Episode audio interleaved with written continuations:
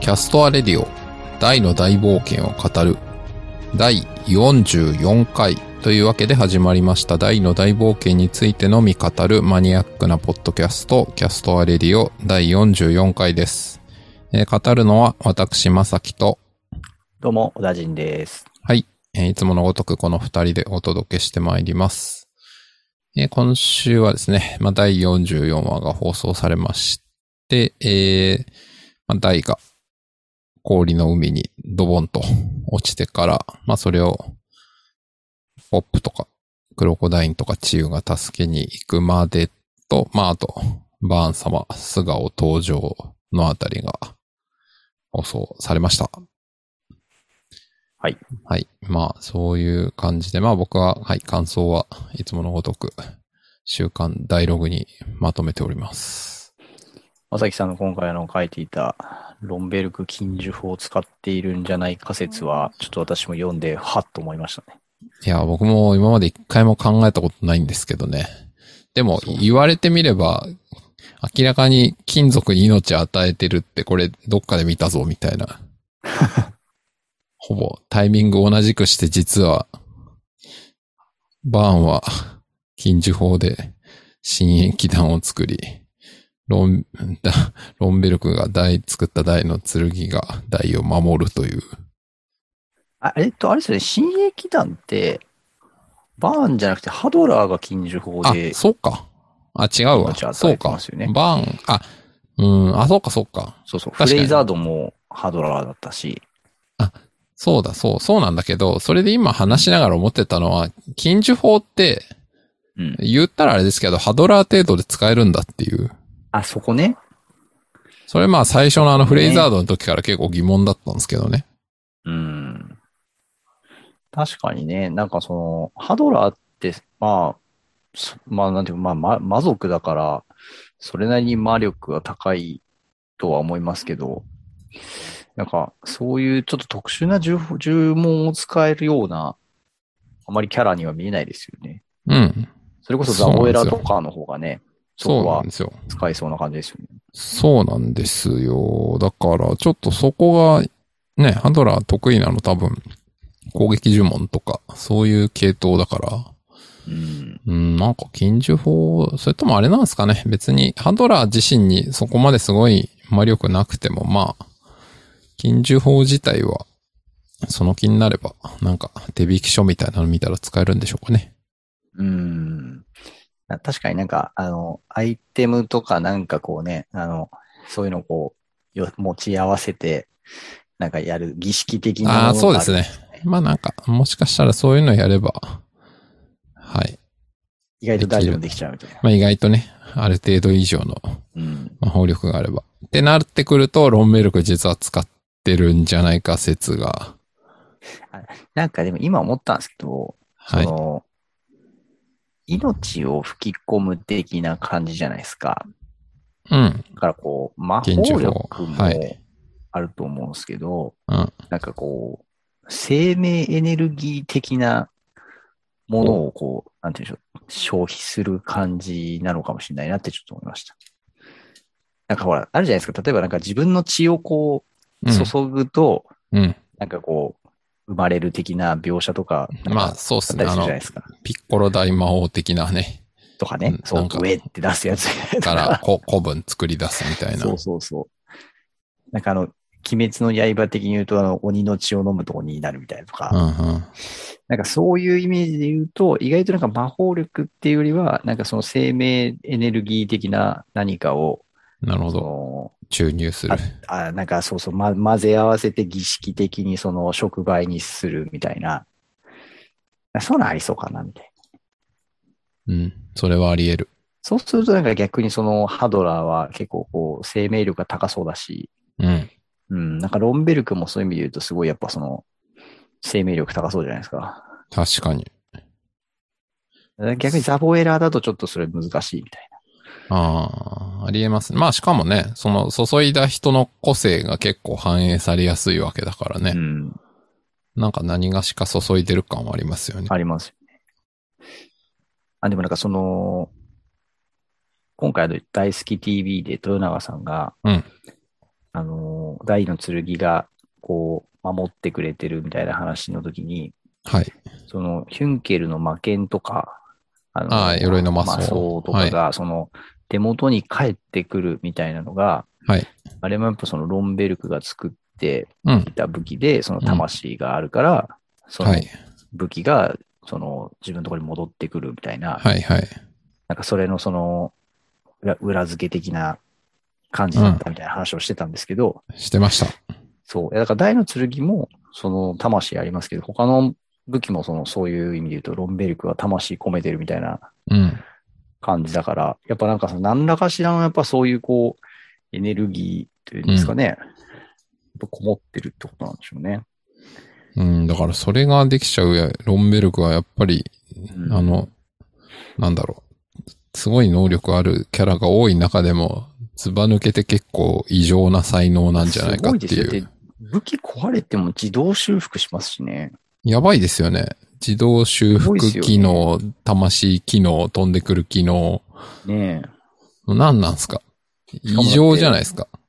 ただ飛んでくるだけじゃなくて、あの、一回ほら、あの、破れた後に、ライト、ヒュンケルとかが破れた後に、その、ロンベルクのところにわざわざ飛んでいって、その、パワーアップしてくれみたいパワーな。アップしてくれっていう、強くしてくれっていう。ねあれもよく考えると、なんかもう、その、と、とんでもないいや機能っていうか。と、とんでも性機能ですよ。やばいですよ。剣が飛ぶんですよ。能ねしかもその、ほ、本人のところに行くんじゃなくて、あの作り主のところに行くっていうね。やばいですよね。いや、でもなんか、今でもちょっと話してて思ったんですけど、その禁呪法って、その、うん。使った人の性格が反映されるっていうはい。話だったじゃないですか。うそういう設定ですね。ですよね。まあ、だからそのハフレイザードを誕生した時はハドラーがその権力に植えていてみたいな。まあ、手柄ですね。うん。新駅団はちょっともう武人として一皮向けたからみたいな。そうですね。だからその、そう思うと、その、今言ってた、壊れても、まあ、自動修復するとか、うん。あとその、持ち主のところに帰ってくるとか、うんその、より強くなろうとして、ロンベルクのところに行くみたいなのって、うまあなんか結構ロンベルクってそういう人だよなってちょっと思いましたね、今。ん。なるほどね。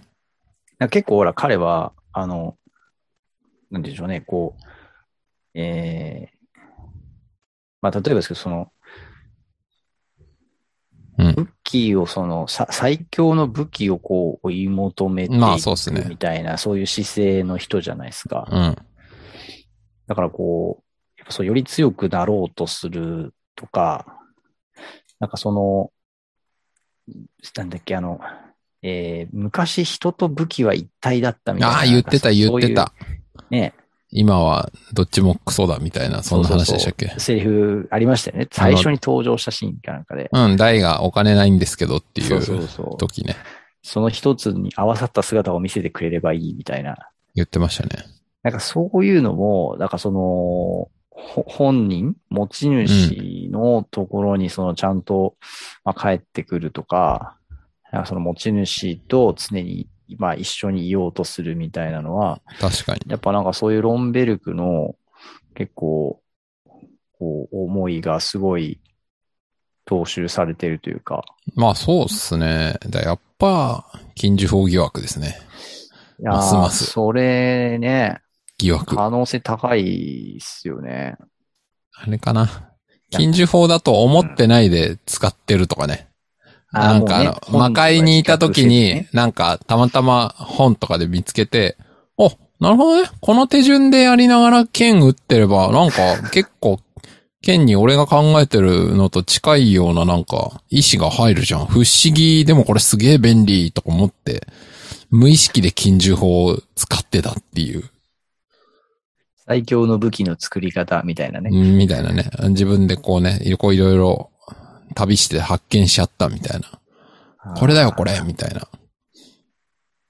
だからこそオリハルコンも加工できたのかもしれないですよね。おうおうというといや、これなんか、オリハルコンがやっぱそのね、世界で一番硬いはいはい。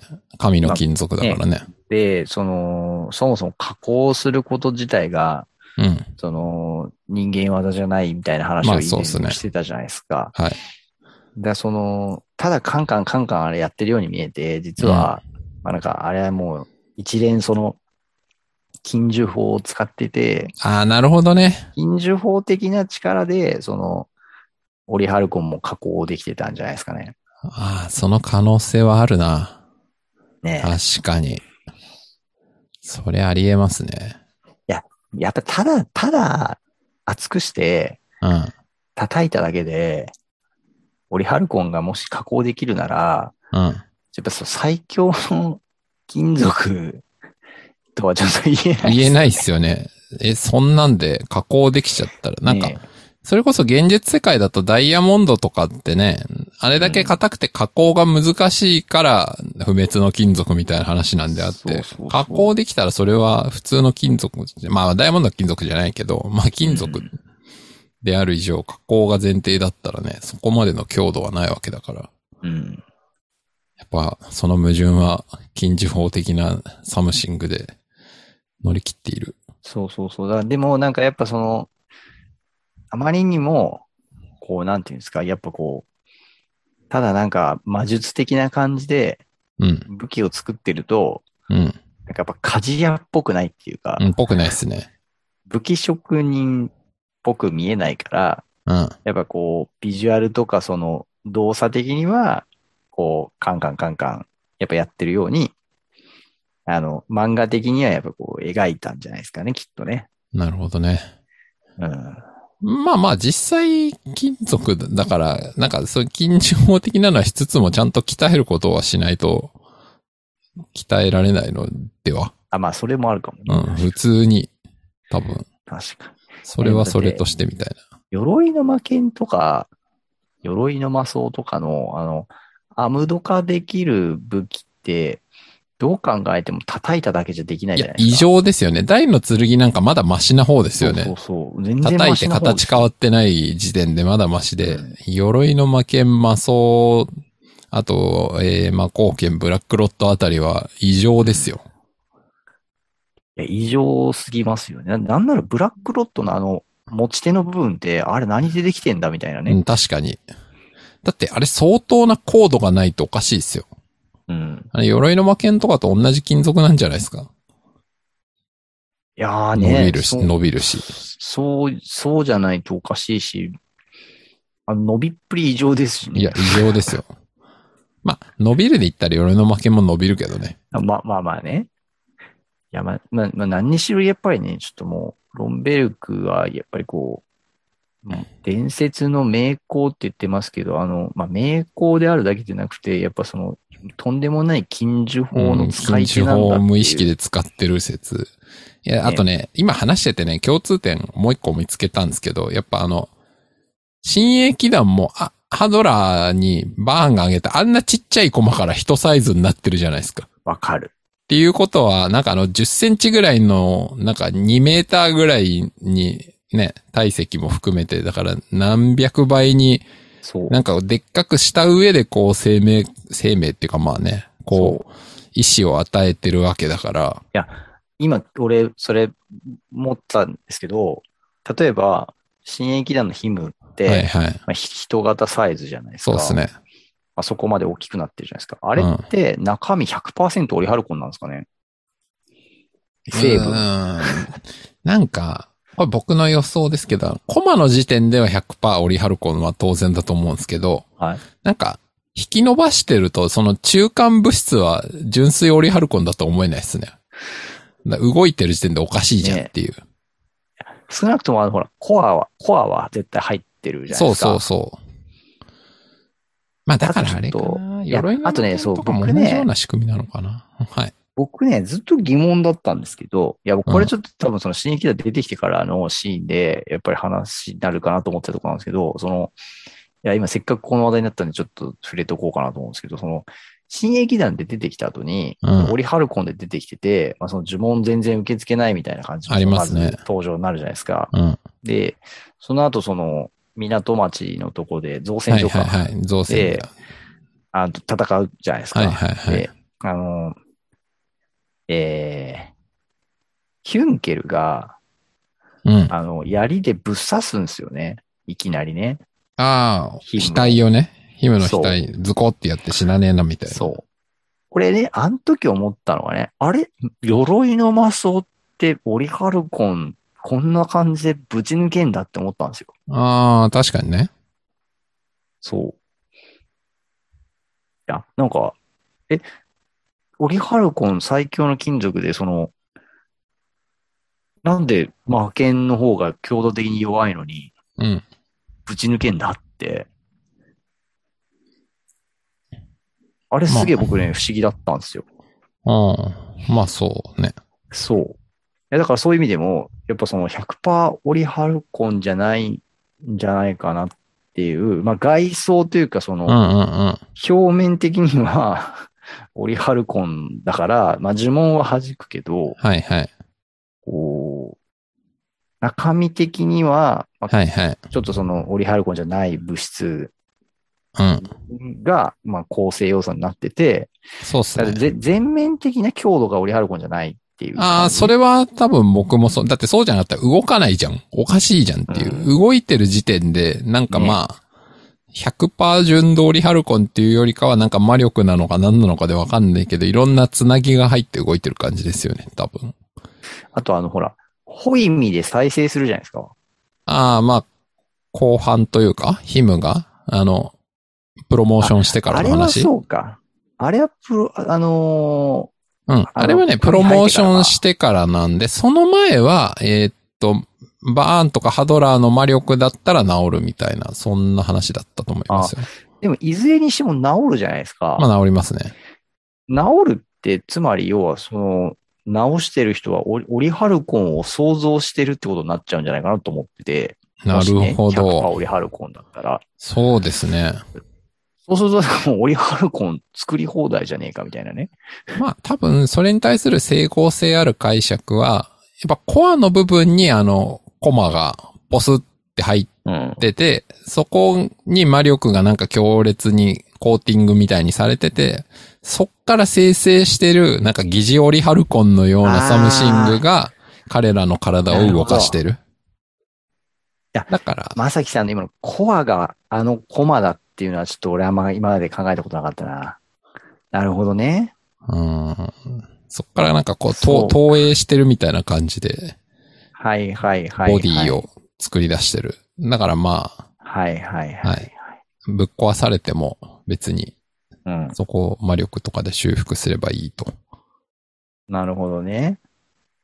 あー、なんかちょっとあるかもな、今のは。なるほど。そういうことか。なあいや、なんか、ちょっとロンベルクの話から、新駅団の話になっちゃいましたけど。うんまだ新駅団出てないんだけどね。 そう、ア来ニ週からアニメ上はね、まあまあ、じゃあ来週以降に、もう少しこの辺の話はアニメの描写を見ながら話すとして、まあ、今ロン週ベルはクは、すごいと。あロンベルクはやばいです。あの、禁止法疑惑が、えー、まはだい拭えておりません。そう。あれでしたね、今月週、今週のそのシーンで、まさきさん書いていたあの、キルバーンがはい。ブーを追いかけるシーンの、うん。あの、様子、どうやって飛んでんだって書いてたじゃないですか。はいはい。あれね、僕やっぱちょっと見てて思ったんですけど、うん。やっぱそのキルバーンをピロロが操ってるっていう設定は、やっぱね、後からやってたんじゃないかなっていううーね。ん。もうちょっと後になってからね。いや、だ明らかにね、確かにね、あのキルバーンからね、オーラみたいなの出て飛んでるんですよね。い、はいはいはいはい。やそれをだからそのピロロが、その、なんていうんですかこう、キルバーンにも、えーまあ、あの、魔法力をこう、注入して飛ばしてるみたいな、まあ、いろいろできるとは思ううんんうんですけど、うんうん。なんかやっぱね、ピロロが操ってるのは、だ後から出たんじゃないかなっていうのを改めてね、これ、まさきさんに思いましたよ無理ありますよね。ありますよ。うん、あれであれが人形だっていうのは、そうそうそう。いくらなんでも。やっぱね、あの、なん、なんかもう、その最後の最後のその、もうあの、バーンパレスでやっぱ戦うあたりぐらいうん。に、やっぱそのなったところで、まあ、どういうふうに彼をその最後、はいはい。こう、まあ、倒すのか。うん。で、まあその、どう物語を終わらせていくのかみたいなところでの、はいはい。やっぱなんかその、ちょっと今更新キャラ出すのもあれですしね、みたいなはいはいはいはいえ。確かとに。ころで、設定上、そのキルバーンが、キルバーンっていう名前で、うん。まあ、そのバーンの直属の部下じゃなくて、ベルザーからはいはいはい派遣されてきている。これは多分、やっぱり名前からしても最初からあったと思うんですよ。設定そうですね、そうですね。うん。でもやっぱそのピロロが操ってるっていうのは、やっぱね、なんか、やっぱ後から、後からなんじゃないかなっていうね。ああ、でもね、今話してと思ったけど、もしはい後からというか、あれだったとしたら、ピロロが言いた意味って何だったんだろうってなるんで、やっぱそうなると最初からもう全部決めてたのかなとか思いましたね。あー単体のキャラだったらピロロなんていらないじゃないですか。いや、それは、なんか、あのー確かにそうだなと思いつつ、なんかやっぱこう死神っていうキャラクターって、うん。なんかこう明らかに、こう悪役になっちゃうじゃないですか、も、そううですね。イメージ的に。うん。でもなんかその、ただの悪役にさせないために、うん。なんかこう、ちょっとこう、キャラ設定として、なんかそういう使い魔と一緒に、はいはい。こう、それこそあの、ちょっと、なんていうんですかあの、まあ、こう、なんかやりとりをはいはいはい。見せて、からかってくる感じとかねそう。そうそうそう、あの、解説しちゃう感じとかね。うん。からかっちゃう感じとか、 ああいうのをこう見せられていけるような感じ。なんかいないじゃないですか。なんか魔王軍があって、ピロロまあ的そうですなねいないですね位置づけの人が他いに。ないですね。そう他の軍団長がそういうこう、古文的なのを持ってないから、そうですね。ちょっとこう、魔王軍側のそういう、なんていうんでしょうね。まあそれこそ同同系役というか。同型、そうですね。同型ですね。として、誰にそういう、こう、古文つけるかってなった時に、ギルバーンが立ち位置的にもつけやすかったのかな、みたいなね。まあ確かにね。そういう解釈はできる。うん。いや、これはね、ちょっとね、やっぱり三条先生にぜひちょっとね、聞きたいですよね。うーん。あの、最初からあったんですか、キルバーンの人形構想はいつ決まったんですかっていう。ン。そう、これもこれだけはもう本当に正直に答えてくださいっていうね。うーん。そうなんですよね。そう、今話してて思ったから別に最後にあの、ね、出てくるやつが別にキルバーン、あそこでキルバーンが人形だったっていうことにする必要すらよく考えたらないじゃんって思ってて、別にうベルザーがその時点で派遣してきたやつでも別にいいじゃんっていう、あのオチをつけるんだったら。なんか、って思っちゃうと、やっぱいろいろ、なんか、謎ですよね。ベルザーにその、手下の一一匹や二匹ね、他にもいてもおかしくないでしょうからそね。うそうそう。って考えるとな、結構疑問だよな。う。うん。まあ、まあね。ちょっとまあその辺はもしかしたらあの、うん、まあでもここね、僕ほら、このポッドキャスト最初の方で、あの、キルバーンが最後人形落ちはなんかやっぱり釈然としないから落ちを変えてくれってこう散々主張してましたけど、はい。さすがにもうこう44話まで来て、基本的には原作愛が強くて、それをやっぱりちゃんと映像化したいっていうことだっていうのを僕はあのメッセージとして十分受け取りましたので、まあそういう改変落ちはまずないなっていうことをもう確信しておりますので、まあそこはいいんですけども、はい。はい。まあなんか、うん。すさん、教えて、わかっ、また、もうアニメじゃなくていい。教えて三条先生で解決してくれ。うん。もうそれでいい解決してほ。しいね。それでいいです。で、まあやっぱり僕らはエンディングを、その改編というよりは、まあ、可能性としてはその続編の可能性ですよね、まあそうですね。まああと楽しみにしたいなというところはね。まあそれはありますね。はい。まあ改変あるのかないのか的なね。そう。あとね、そのキルバーンが追いかけるところを見てて僕思ったらですね、やっぱあの、はい。もう魔法力尽きてルーラー使えないポップがね、あんなに自由自在にね、すごいスピードで、あの、ああ飛べルーラーで飛び回ることがね、どうにもやっぱりそのルーラーと飛べルーラーのね、消費 MP 問題はいはい。でね、やっぱ気になりましたね。そうですよね。なんかあの、えっと、このポッドキャスト聞いてくださってる方がね、あの、なんだっけ、大の大冒険パーフェクトブックかなんかから、はい。高速と超高速っていう違いがあって、なんか魔法力の消費量の違いもなんか書いてありましたっていう話をマジっすか。してくれてましたけどお、まあ、まあ一応だから、公式なジャンプ編集部的な解釈からすると、まうん。あ、はい。魔法力はルーラの方が上。うん。はい。で、スピードはルーラが超高速で、まあ、飛べルーラが高速みたいな。なるまほあ、どそねんな感じいやなーのかなまあだから、この間言ってた話は、まあ、そんなに間違ってなかったあ間違感っじこてとはですいよねないっていうことですね。まあ、だから、うんまあでも確かに小田人さんが言うように、たとえ飛べルーラーの消費力が少ないとしてもあんだけ長時間やってたらいっぱい使うんじゃねえのっていう疑問あるからそ、うそうそうそうそうなんですよ。どういうロジックなのかはよくわかんないですね。そうなんですよ。そこがね、ちょっとね、やっぱ気になりましたよね。それはね、本当あの、まあなんか、まあ、まあ、しょうがないなって思いながらも、まあ、あの、アニメだとね、どうしても空を飛ぶシーンとかね、ダイナミックに描きたいですからね。うん見。せ場ですからね。うん。ただですね、そういう観点で見ると、あの、あれですよね。あの、作品は違うけど、あの、スラムダンクとかをアニメ化した時に、どう考えてもコートの4倍ぐらいの長さドリブルしてるだろうみたいな、ああいう感じ で。あとそうす、ですね。あの、2、3秒のところでなんかものすごい量のセリフ喋ってんな、みたいな、はい。ああいう感じですよね。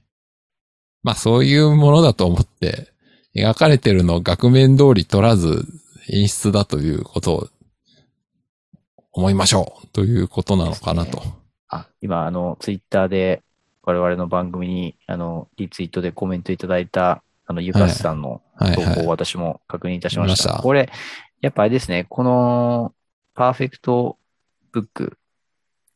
僕これ、昔持ってたんですよね。これね、な、どっか行ってんですよね。持ってたそう、パい。ーフェクすトごブックいんじゃないですか。あ、もう発売日に買いましたよ、これ。すごっ当時。すごいな私。持ってました。でもね、これね、どっか行っちゃったんですよ。これ見つかんないんですよ。ちなみにですね、僕はその流れで言うと、はいメルカリで買いましたよ。マジでうんここ先週かな。いや、そのマねジで、そう、売っあてんすかの、メルカリで。コメントいただいたのを見て、あの、あと、あれも書いてあったんですよね。なんかあの、魔延期について、うんうんうんなんかピロロが吹かしてるって書いて、散々ポッドキャストで言ったら、いや、それもパーフェクトブックに書いてありますっていうコ メントで、あすすいません、公式設定だったんですね、っていう、いう。なんか漫画内では言語化されてないけど、編集部公認な話としては、もう20年以上前に決まってたっていうことのようで、お結構いいお値段で売られている。そう、僕、数千円で買いましたよ、数千円で。マジっすか。ちょっと僕も買おうかな、これ。いや、でももう家にあるかもしんないんでしょ。あ、まあ、実家のどっかにあるってこといやか。もうないと思うないや、ないと思うなこれね、結構薄くてびっくりしました。そう、薄いんですよ。なんか、もっと分厚くてでかいのかと思って、なんかメルカリから届いたら、薄っちっちゃっと思って、そ結構、そうう、、そうなんです。まあ中身は濃いですね。中身は濃いんですけど、まあこれをだから早く再販してくれればいいのにと思いつつ、まあちょっといろいろ権利関係とかでね、難しいんでしょうね。まあね。多分その当時のまんまとかはね。えだから、あの、ゆかすさん書いてくださってましたけど、あの、今度発売する、えっ、と、僕が予約しあたあの9900円のやつ、ドラゴンの紋章ボックス。はいはい。あれに確かにこれを入れてくれてあったら嬉しいですね。ああ、でも、可能性ゼロではないかもしれないですね。あの、どういう形かでこれの情報とかをね。逆にこれちょっとあの大好き TV なのか、集英社なのかわかんないですけど、その、この内容ぜひ入れてほしいってこうなんか、ちょっと投稿してみましょうかね。もああ、でも確かになんかう前、買えないっつって。斎藤 V さんが言ってた感じだとなんか、完全に中身フィックスしてるわけじゃなさそうでしたよそうそうねそう。そうなんか割まとだなんか考えてます、緩い段階であの予約申し込み出してて、あ、そんな感じなのって結構びっくりしたんですけど、そうそうそう。企画商品ってそんなもんなんだとか思いましたけどね。ちょっとね、それ、いいアイデアですね。パーフェクトブックの中身を入れなるべく入れてくれっつって。いやー、思い出しましたよ、今これ見て。表表紙を見て。あ、そう、持ってましたよ。うーん。もう本当ね、すぐ買いましたもん、これ。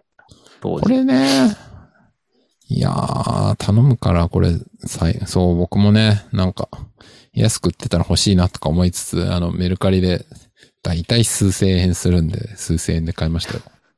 いやもうー諦めて。これはあの、こ、こんなポッドキャストやってる以上、あ の、まあもうここは公必式のえー必要なエビ出デンスを。えちょっとエビデンスベースドでやっぱり今の時代話さないといけないなっていう、ちょっいや、と、毎回ね、ちょっとゆかすさんにフォローしていただくのをね、ちょっと、そうなんですよ。僕もね、そう、3回か4回か5回かコメントいただい て、だいそろそろやっぱりエビデンスをですよねち。ゃんと読まないといけないなと思いまして、はい。これは必要な出費だと思っていや、素晴らしい。購入しました。ただし、あの、僕はキ、ャスターの鏡。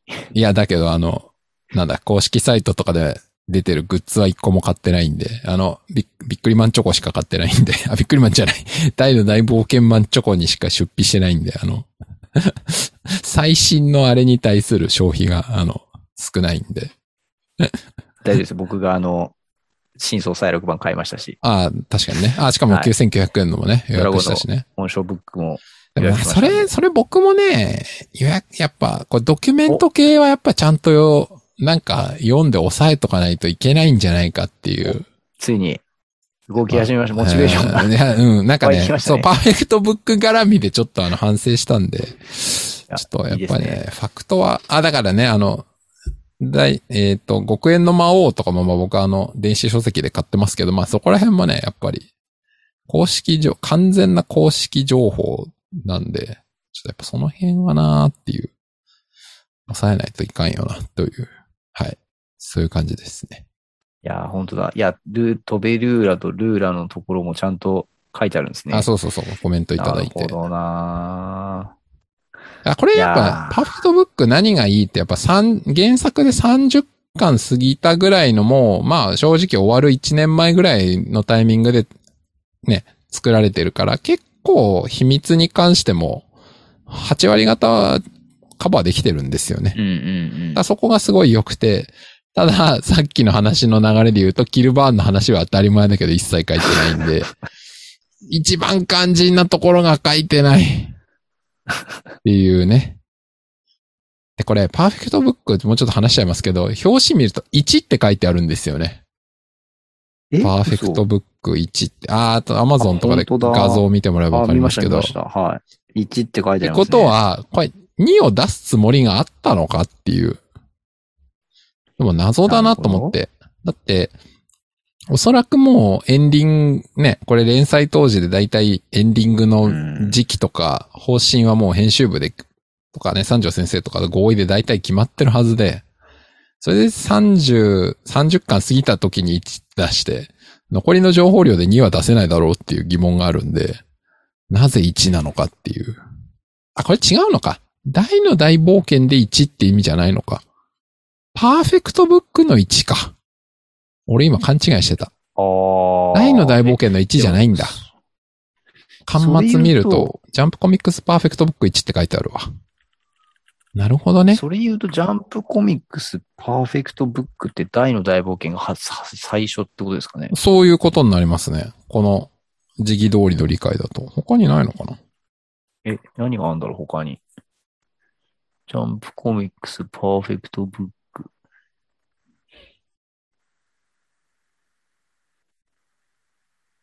え、でも、大、見つかりませんかっ大冒険がいっぱい出てきちゃいますね。ていうことはあれですね。あ新テニスの王子様、パーフェクトファン、あ、でも俺ファンブックか。これあれだな。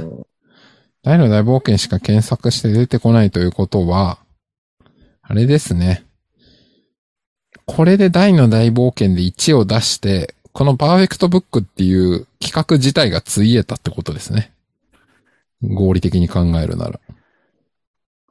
確かに。あ、そういうことですねでもなんか、あれですよ、その、なんて、いわゆるこういうコミック、まあ、あの原作、原作というか、まあ、そのジャンプ連載漫画のうん、こういうデータブックとか、うんうんまあうんうんうんこういう、なんていうんですか、設定はいはいはい情報が載ってる本とかは、あの、他にも刊行されてはいますけどね。うん、ただこのパーフェクトブックっていう名称がこれしかないってことですよね。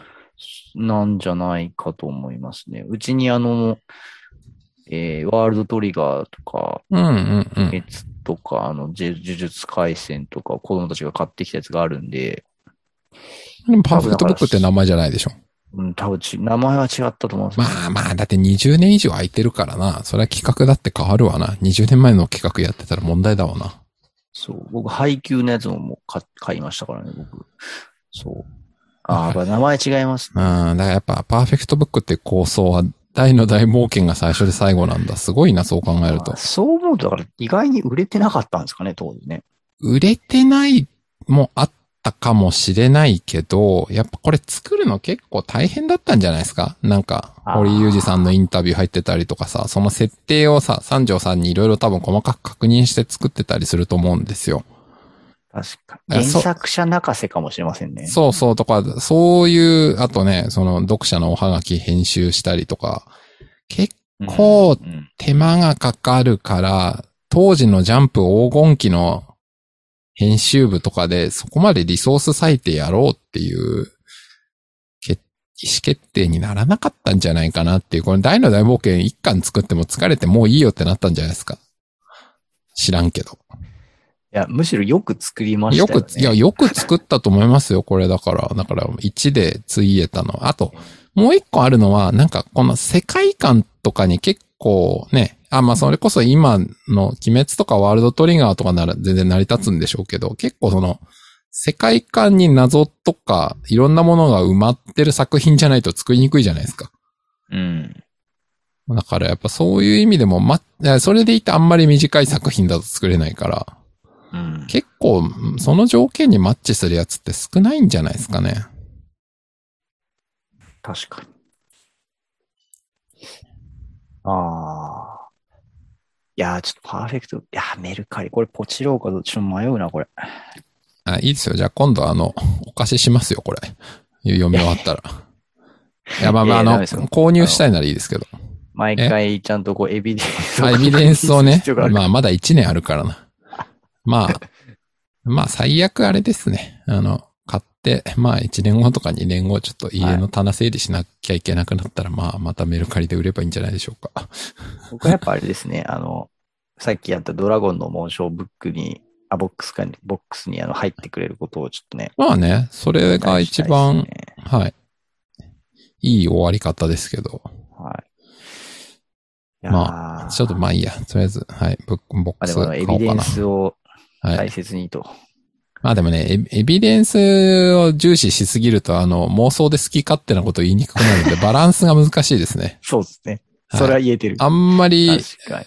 正しいことだけ言うとつまんないんではい、僕らのモチベーションがなくなるんそうそうで。そう。あの、ああやってわちゃわちゃ好き勝手言そう、っ好てるきのを勝手言うからこん楽しな変な企画が1年も続くんで。でますね。そうこれね、まあまあなので、ちょっとそこら辺はね、バランスを取りながら。そうですね。はいあの、逆にあの、こう、ゆかすさんみたいに、あの、あそうですね。ねコメントいただけるとね、ありがたいですね。そこでこうはい盛り上がっていただける、うん確かにね。そういう、はい、コミュニケーションもありかなと思うので、まあ、というわけで、だいぶはい脱線しましたけど、パーフェクトブックは、はい。そんな話でしたけど、そしてあなんだっの、けはい。あれですよ。前回のポッドキャストで大変あれね話題になりました。あの、大の剣の握り方おかしいんじゃねえか問題ね。これまがあ、その今回通りでしたね。アニメで何かしらの、こう、修正というか、あ、そうですよね。すっごい期待してたんですけど、ストラッシュ握りになってしまった理由がわかるんじゃないかというね。はい。あの大いに期待してたんですけどね一。回剣を手放して握り直したんじゃないかっていあうそう僕そうそのう説はね、残念ながらあの今回はい選んで、あません。の、全く描かれませんでしたね。あの、ほぼ原作まんまでしたね。、はいい、言ったら悪いけど原作をアニメ化しただけでしたね。や、僕ね、ここ、その握りの話はもうちょっともう、あの、解明できないんで、うん。ちょっとこれ逆、僕、ちょっとその握りの話と、ちょっとこのギガブレイクの話と、先週、まさきさんが実は、あの、アバンストラッシュになる、ライデンストラッシュになるんじゃないかみたいな話を、はいはいはいちょっとこう、僕、総合的に、実はさっきちょっとこう、もう一回考え直してみたんですよ。ほう。で、僕が思ったのはですね、いや、まず、ここで、えっ、と、ギガブレイクもどきを台が放つ必要性は、うまあ、ん。どれだけあったのかと。ほう。それはどういうことはい。あのー僕はギガブ、ライデインを使った、えー、ライデイン、まあちょっと仮にこれライデインブレイクとしましょう。はいはいはい。ライデインブレイクと、えー、ライデインストラッシュ。どっちが強いかってなったら、僕、ライデインストラッシュの方が強いと思うんですよ。まあそうでしょうね。あのー、アバンストラッシュという技は、やっぱりその、すべてのその、なんていうんですか、こう、けうん剣技を極めて、そうですね。その、放つ、まあ、そそのも通そりもそのアバンストラッシュという技だけに、技だけですごい、こう、もう威力があるわけで、はい。その通り。そこに、その、ライデインという呪文をまぶして、そ魔法剣として放つんで、う。より強い。技のアバンストラッシュの威力プラス魔法剣的威力ってなるわけなんですよ。そうですね。で、ギガブレイクという技は、これはちょっと正直もう僕の個人的見解にしかな、はいなしかないんですけど、もう、いわゆるギガデインの威力を、うんあの、まあ、えー剣、まあ最強の剣に、うんえー最強のデイン系呪文をうん。まとわせて、そうですね。もうあの、パワーで叩き切るみたいな。あ、いや、ほんとそう。あのね、なんか、僕の解釈だと、ギガ大地山だと思ってます。うん。で、あと、やっぱり、あれはバランがドラゴニックオーラも込みで、あ、そうですね。そうですそね。のなんか前回か前々回か話しましたけど、そうです。オーラ込めたそうなんですよ剣技か、はいかけるさらに魔法そう剣なん。ですよ。だからすごい威ドラゴニックオー力。ラ魔法剣、しかも呪文が最強のギガデそインうそうそうそうそう、そういうこと、そういうこと。だそかういうこらとですよ強いんですよ。おっしゃる通り。でね、今回大は、えードラゴニックオーラはもうほぼ尽きていて、うん。ここでは多分使えてないまあ、多少はこもってるでし状ょ。態みたいなあ感じの、残ってるーオーラはたかが知れてるって言ってるから、多分ね、ドラゴニックオーラは入ってますよ。そう。もうそれなりにはほぼほぼないに近いんですよ。だからあの、ひ、最後のひねり出して込めてますよ。で、呪文はもうライデインだとライデイン。言ってるわけですよ。そう。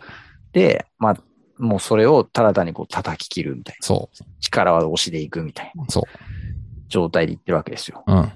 これでいくとですね、いや、ライデインストラッシュの方が強いんじゃねえかと、そう僕だはちょとっと思思っうたわけですよ。思いますよ。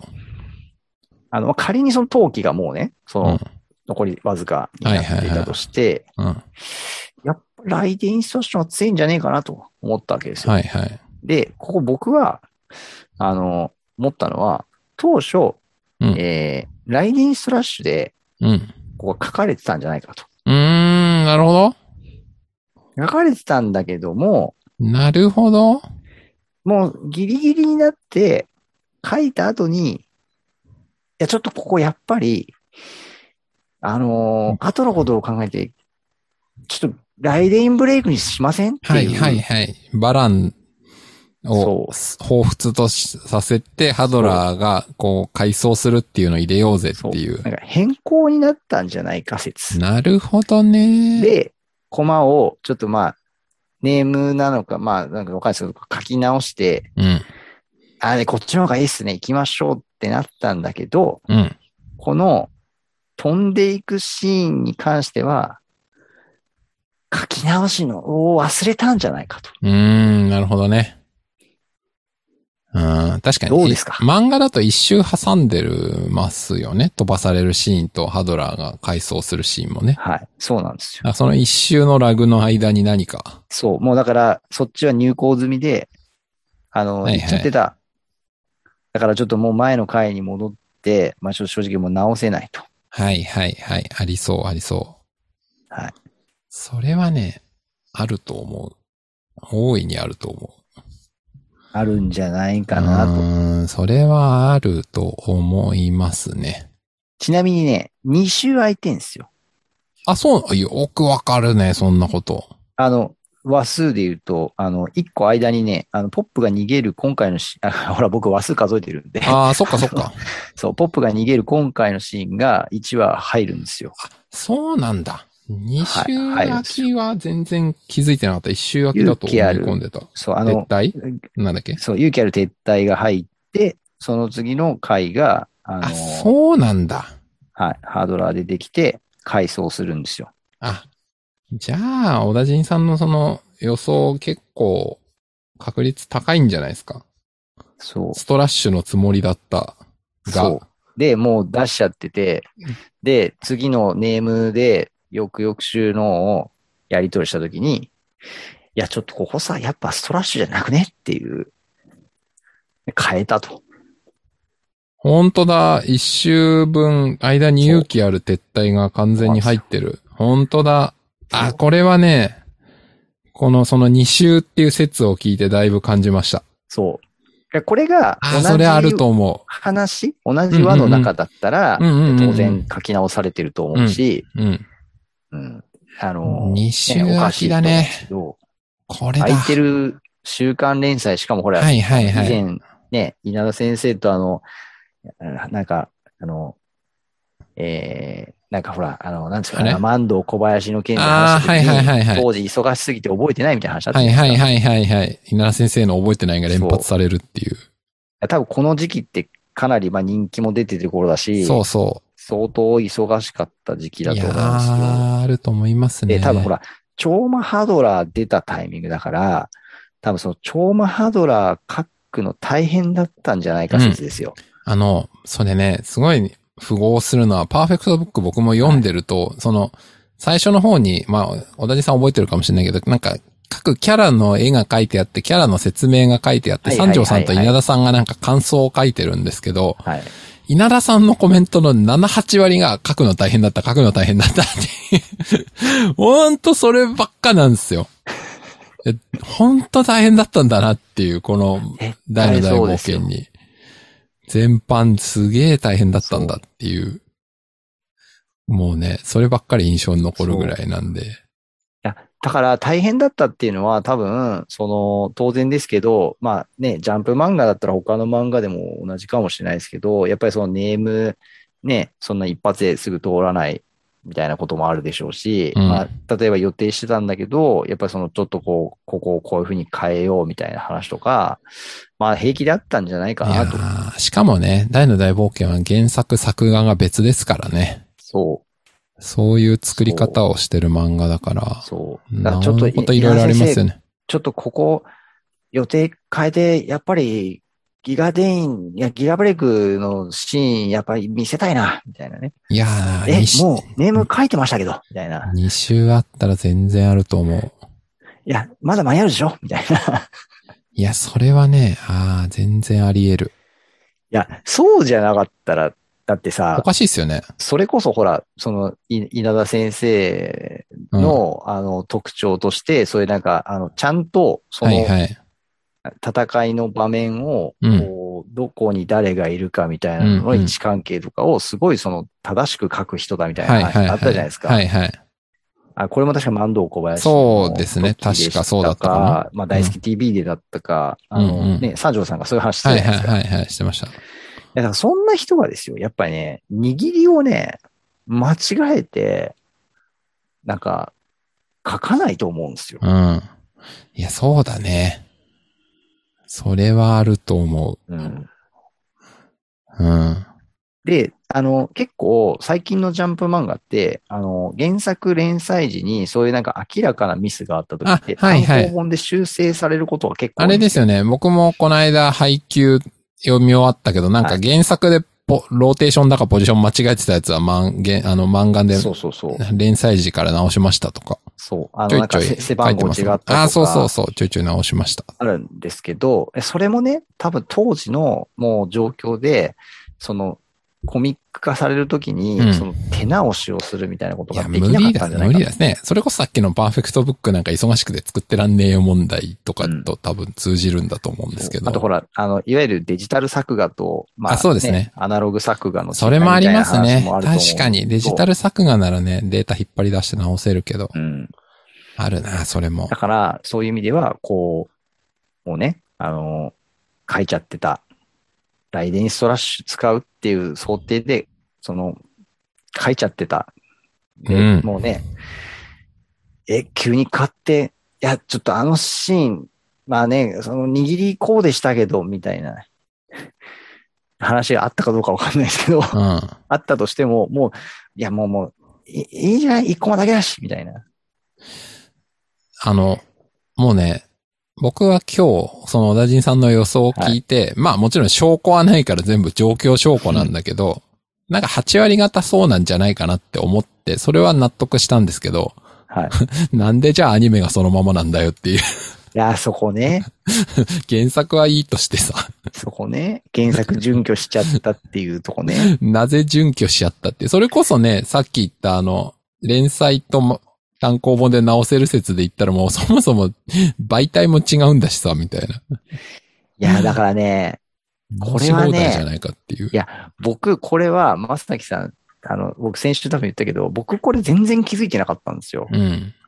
で、あの、やっぱなんで気づきにくいかっていうと、やっぱその同じ話の中じゃないからだっていうのはあると思うんですよね。ああ、アニメにしてもってことそう。あそうそうそう。あ、ああ、まあそうで結す局アね。ニメも1話違ったじゃまあないですか。そうですこれね。け結論違いましたね。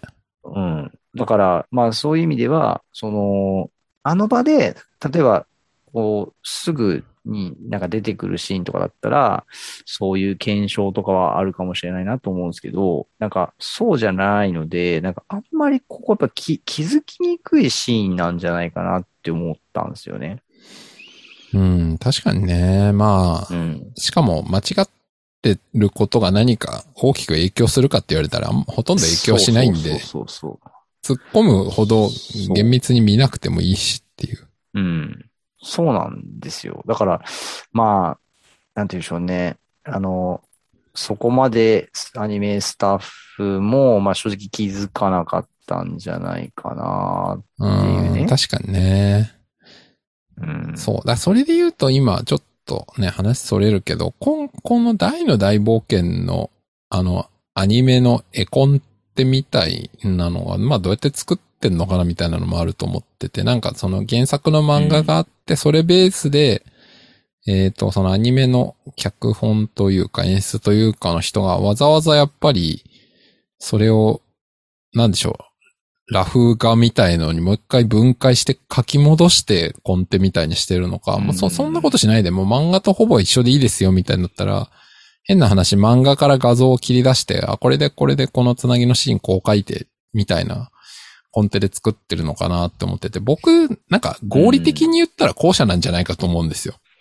まあそうですね。なんか多分原案的なものはきっと漫画のコマ割りから画像データを引っ張り出して、まあできて、で、多分そこから、まず、あの、あアニメにしようってなうんった時に、うんうんそうそうそうやっぱそのアニメ的な表現としそうですてね。変えた方がいいところは、そうそうここはそ例えばこういうカットにしましょうとか。例えばねアンあのグルにしう。ましょう散とか々話してるこのルーラで飛ぶシーンとか、あの、バラン対大の剣バトルの前にもうなんかもう電撃のようにビュービュー飛ぶとか、あんな原作にない部分は多分そういう指示とか、ね、スケッチみたいのを足してると思うんですよ。でもそうじゃないシーンは、ほぼもう漫画の画像データからこれでこのまま作ってくださいっていう。うんっていうことだったら、このままになっちゃったのがなんとなくわかるんですよね。うんいや、あのシーンね、気づかんすよ。うん。握り。うん。おいや、俺ほんとまさきさん、よう気づいたなと思ってますもん、今も。なんか僕もおかしいなって思ったんですよ ね。いや、これはね、ちょっとね、全、あの、大の大冒険ファンと自称してる人たちに人称。聞きたい、アンケートして。知ってましたかっていう。そう。この握り間違ってたの知ってますかって。あれですね。あの、ちょっと話は違うけど、あの、前の、マームは肘で戦火力貢献してたんじゃないか疑惑が、そうそうそう。うん。ね、半分以上の人はツイッターでアンケート取ったらそう思ってたけど、よく見ればフックと解釈できたっていう、そう。あれね。これちょっと聞いてみてくださちい、ょっこと違うけどれぜひ。あのああ、あれ、あれわか、わかりました気づきましたあの、握りが、なんそか、うストラッシュ握りでなぜか飛んでっている件についてっていう。いや、マジ、これほんとね、すごいとこ気づいたと思いますよ、まさきさんは。でも今回のその44話だとそのハドラーの階層からもう一回飛ぶシーンを先週の多分はい同じ動画ファイルだと思うんですけど使ってたじゃないですか。はい制作の人も気づいちゃったんじゃないのかなって思ったんですけど、もうそのままにしたんですかいやね。ー、気づいてるかな完全に同じものを使っあうんそう、すそうですね。確かに、それさっき僕が言ったあの、あ和和が違うと言いましたけどそう。でもこれ、それが今で回44話でもう一回統合されたんで、まあ今更直せるかっていう話はあったかもしれない。だから気づいた上で、いや、もうこれはいいでしょうってなった可能性はあると思うんですよ。いでるも、っていうねそれは、そう、別にいいよね。うん、いいよ。そこ、そこ労力かけるのやめようよってなった可能性は何割かあると思ってて、ただそれは別にわざわざ視聴者とか、外に向けて言う必要のある話じゃないから、いや、多分、多分、ずるっと今回の、あれですよ、あの、44話でどうするか揉めたのは、多分あの、マリンさんのパンツを出すかどうか。あそれは揉めてないでょ。し ょ。出せ、それはもう出せない一択だから、むしろあれは入れるか入れないかでは議論したと思いますけどね。いや、あれよくね、あそこね、描いてくれたなんなかと思って豊豊永さんも。も言ってましたよね。そああれ入れてくれてよかったう、とか言そっう、て。あの、ちゃんとね、引きの絵からしかも入ったんですよ。気づきました、あそこまでは見てない。あの、ほん、本当に一瞬だけ、あの、気球に、のはしごに、あの、う登っん。ている様子はいが、はいはい引きの絵でね、一回入るんですよ。お一瞬だけ。あ、そう。はい。で、その後、あの、よりの絵になるっていうね。あおのーちゃんとね、描いてくれてて、あの、ま場あ面でがもわ、かるようにしてくれてるんですよ。とはいえあれでしょあの、パンツが出るシーンはさすがに存在しなかったよ、でね。ちゃんとね、あの、スカートがこう、ひらってなるシーンは、いい一シーン挟んでくれてるんですよね。でも、なんかね、今それ話してて思ったけど、僕ら原作散々読んでるから、はい今のシーンの意味も、そこがカットされ、カットっていうか、そのし、その絵自体を描かない意味もわかるんですけど、例えばその小田人さんのお子さんとか、あ、でも小田人さんのお子さんはダメだ。もう漫画読んでるから。なんか本当に、あれ見てますよね本当に漫画すら読んでない、例えば、はい子供年齢の人が見て、意味わかるかなっていう。なんでキャーって言って、なんでその後ポップの顔を見たら赤手形がついてるかっていう、はい結構ハイコンテクストな気がするんだけど。そうですね。まあ、だから多分、あの、服が、こう、ほ、は、はだけるというか、ほ、はだけて、その、ポップがバサってこう、取っちゃったっていう風にしたんだと思うんですけど、でもこれは今度ね、すごい、これはちょっと疑問があって、あの、原作だと、いうんわゆるこう、スカートが下に下ろされたような状態で描かれてるわけですよ。そうですね。でも、あの、ほどけた形で、うんうん。脱げちゃってるんですよ、今回のアニメの様子だとうんね。うんなるほど。これも、あの、 マリンさんの服がどういう服だったんあだはっていう話になってくるんですよ、これ。うんマリンさんの服謎問題。なるほどこういうほどけ方する服には見えないのになっていうね。なるほどね。はい。確かこに。れはこれでちょっとねおかしいんですよ。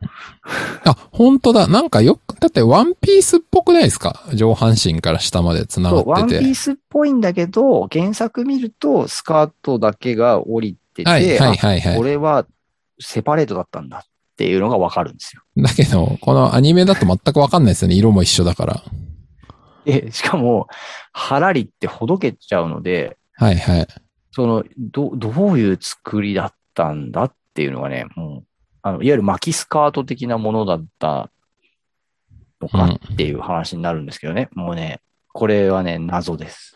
さらに言うとですよ。あの、その後ポップの、えーっと、向かって右側だから、ポップからすると左の方に赤い右手方がついてるじゃないですか。右手の。はいはいああの、空中っていうか、はしごにいる状態でポップが下にいて、スカート取れちゃって、その状態から右ストラッシュを繰り出して殴るって結構むずくないですかあの、右手ではしごを掴んでますからね。あの、マリンさんあは、ね右手掴んでたか。右手なでるほどはしごを掴んで、左手でその、まあ、スカートを押さえてて、なので、はらりと言った後に、ポップの左方向にあ、本当だビンタするには右で掴んでる。まあ、はしごから降りないと少なくとも。降りないとダメですよね。だから、この後、キャーって言うからの怒りモードになり、まあ、飛び降りの右手バのチーン力を貯めて、バチーンってやらないとこうはならないですよで、ね。まあ、スカートを履き直し、はいはい。魔法の聖水をあげるっていう、どこかから出して渡すっていう。一連の手間がありますよね。で、それでいくとですよ、その後ですね、一瞬でポップはあのクロコダインのはいはい追いつくんですよ。追いつきますね。これね、今度出てくるのが、ガルーダのはいはい。飛翔スピードとトベルーラの飛翔速スピード問題ですよ。ガルーダが速くないんじゃないかってことそう、だから、いや、さすがに、だからクロコダイン抱えて飛んでるから、はいやっぱそう、そんなに速いスピードではね、うん。まあ、そんなに速くないでしょうね。って思いつつ、残念ながら。そう、でも、いやこれポップ相当な速さで飛んでますよね。そうですね。しかもね、これだってさ、あの、パプニカから飛んでるじゃないですか、オーザムまで。うんうん。だからパプニカからオーザムって相当距離あるはずなんですよ。うんうんうん。あの、いわゆるこうメインのあの大陸を、はいはいはい。まあ、なんなら斜めにこう、横断していくようなうん。距離感じゃないですか。そうですね。いや、これ相当飛んでると思うんですけど、よう追いついたなっていうね。確かに。どっかまでルーラーとかしてるんですかね、これね。あー、まあ可能性はあるか。どっかまでルーラして、確かに。その可能性はあるかも。でもそれで言ったら、うんガルーダはルーラなんかないから大変ですいやね。もっと、だからむしろポップの方が早く、早くてもおかしくないですよね。大変だな、ガルーダ。ガルーダよう飛んでますよね。ガルーダ、かわいそうっす。ねえ。そこそこなスピードで飛んでるように見えますけ結どね。構早いんじゃないですか。ね。ねえ。ルー、ルーラってか、飛べルーラほどの速度は出ないが相当速い。うんなるほどね。確かにパプニカからオーザム方面か。すごいな。しかもだってこれ一回助けに行って、うん。帰ってきて、うん。多分もうトンボ帰りでもう一回これ行ってる状態じゃないですか。ガルーダめちゃめちゃやばいですね。ねえ。酷使されぶり。しかもなんか、ネズミお前ぐらいなら乗せてやるぞみたいな余計な重量を増やされて、増やされてますね。このガルーダの酷使ぶりすごいな。クロコダインってさ、すごいこういいやつじゃないですか。まあ、いいやつですね。ね、あの、改心して以降のクロコダインって。でもちょっとこのガルーダにだいぶちょっと、こガルーダだいぶ酷使だね。ガルーダ扱いはひどいんじゃないかって。ね。あの、ほら、あの、バーンパレス行くときにあの、3人抱えてはい飛はいんではい、ヘロヘロにさせちゃったりとかしてまで、すちけどょっと休んでっていいぞとかなんか言ってた気がしますけど。そう。あと僕、やっぱ気に、今話してて気になったんですけど、クロコダインとガルーダは、そういつからどういう関係でこう、なんていうんですあかー相相棒になったんですかね。なんか、相棒っていうかまあ、直属の部下みたいな感じですよね。でなんかもうそれ以上のものを感じるんですよね、なんあか、ね。れか。あの、ガルダンディとルード的なサムシングそう。そうそう。もう兄弟みたいなね。いやー、でもなでもなんか兄弟っていうよりはやっぱりなんか部下的な部下感じです的よね。な感じですよね。友達などとは言ってないんで。まあ、そうそうそう110の王だから、基本的にクロコダインは上なんでしょうけど。まあ、あれですかね、なんかガルーダが勝手にクロコダインを慕ってるみたいな。うーん、桃太郎みたいな。 ねワニ太郎。え。何だろう。なんか、仲間にした。直、あで、なのん、か困ってたのを助けてあげたみたいな。みたいなそれじゃ浦島太郎か。うん、あーそうですね。団子あげるからついてこいみたいな。うん。確かに。ガルーダの酷使されぶりについてもうちょっと。確かあ、に。でも、これは三条先生聞いたら答えてくれそうじゃないですか。あー、あるかも。ガルーダがだいぶすごい距離を何度も飛ばされてる気がするんですけいやそど、っち大丈夫なんですかえ、そっえ、ち何あー、そそっっちちじゃなくて。クロコダインとのその、ガルーダはいつか慣れ初めをねら、あ、それは、これまで出てきた質問の傾向からすると答えてもらえるやつですね。いけそうじゃないですかてか、なんか一人か二人ぐらいもう聞いてそうだけどな。まだスルーされてるかもな。ちょっとね、今、それは三条先生ハートに引っかかりそうな気がそれはね、三条先生ハートというか、あの、まあスタッへスタッフの、これはい出してもいいだろう基準に。そうそうそう。なんかそんなにほら大きな影響与えないじゃないですか、多分。作品の謎ともネタバ関レ係でもなないいしから。それだクロコダインとかルーダはいつから部下なんですかと。となんですかっていう。あ、それはいい質問じゃないでですこか。れ今度僕、ちょっと今日ツイッターに僕ちょっと書投てげまとすいてください。ここれれはは、いそれはね、なんか、ちょうどね、飛んでった後だし、うん確かに、なんかうん、結構高い確率で、10%ぐらいの確率で答えてもらえる気がします。よし。それは投げていきましょ禁、禁じ手の、うちの子供たちからの疑問なんですがう。い。やいや、それはもうこれ、ポッドキャストで別にダメでし ょ。ダメか。それはダメか。そこは、そこは、いいそこはいいですよ。正直わでかりまし。いいです。 大丈正夫ですよ。直に、じゃあ、ちょっと投稿します。まあ、確かにね。ガルーだね。はい。あと、あれですかね。あの、今回は、まさきさんも書いていたので言うと、あの、えー暗黒陶器の、ああ、ね。暗黒陶器の回復の話回復ね。そう、多分ここだな。っていう、出てきました書ね。室ですね。うん。はい。はい。あと、あの、僕、これは全然気にしなかったんですけど、あの、王様たちの会議のシーンが、あの、ひ日陰っていうんですかあ影になっあ、てたやたら顔影。なんか思いませんでしたなんか黒いな、みんな、みたいな。僕全然最初見てた時は気にしてなくて、あの、まさきさんの見て、あ、確かにその、いわゆる、えっ、と、ロモス王と、えー、あの、テランのうん。王様あ、そう、もうテラン王とか、めっちゃ、あそうそう影。になってましたね。すごい影になってますよ。あてか、レオナ以外、ほぼみんななんか顔が黒っぽい。レオナだけが美白ライトみたいになってる。いや、多分ね、あの、多分一応ね、部屋の想定として、そのテラン王とロモス王あーのの方後ろがが窓際かガラスでステンあ本当だドグラスになっててクルテマッカあと、バウスンの方がドアだ。あ、本当だ、本当だ。そうそうそういうことか。ちゃんと正しくその、あ、なんてい光うんですかねの方角を加ね、減を確かに。描いてるっ確かていに、う確かこに。とを、で確はかあるとに思うん、ですけどこういうライティングもちゃんとな、設定を細かくやってる。ってなると、やっぱり、剣の握り見逃してんのか しら。まあまあいいや、それは、それは置いといて。それは置いといて。そうでもなんかその後のその確かに、でも漫画だと、まあ当然なんですけど、そこは描かれてはいなくてう、ん。あの、アニメならではのところではあるんですけど、まさきさん書いてくれたように、その、この後の大魔王バーンの登場のところで太陽の光浴びてるんで、なんかやっぱその太陽の光のうん。こう、描き方みたいなのは、やっぱり意識してこれ相なん当か入ってるんじゃないかサな。ブリミナル太陽なのかもしれないとか思いましたけどね。はい。なんかやっぱほら、大魔王バーンってその太陽の光をまあ、ねそうですね。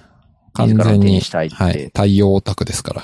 いう人ですから、やっぱなんかそこって、そういうね、あの、そ、そういう話も後に出てくるの分かってるから、うん。やっぱ意識的にそういう描き方を、まあ、してるんだろうなと思いました、なねん。となくね。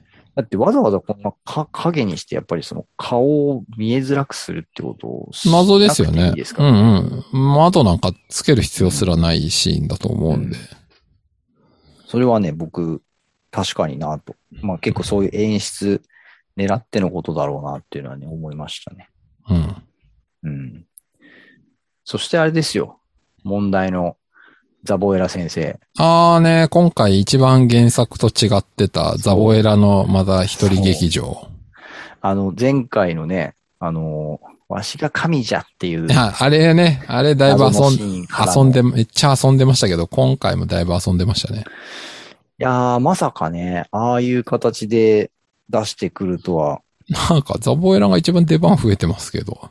うん。いや、でね、僕がね、ここでね、ちょっと一個思ったことは、うん。あのー原作側でね、あの、はいザボエラはどうやって登場してきてるかっていうと、あの、自分の、まあ、いわゆるその基地みたいなところで、あのはいはい得意の水晶玉を水晶玉で覗いてますね引てあの、悪魔の目玉が、あの、通信して、こうはいはい見てる映像を水晶玉で見るんですよ。はいはい。ね。でこれ、よくよく今回僕改めてこれ見て思ったのは、うん。ミストバーンとキルバーンにしか見せたことのない素顔、はい、はいで。バーンが言ってる中でですよ。確かに。このね、悪魔の目玉がそもそもここに入り込んで、確かに、バーンの居城に、そうなんですよ。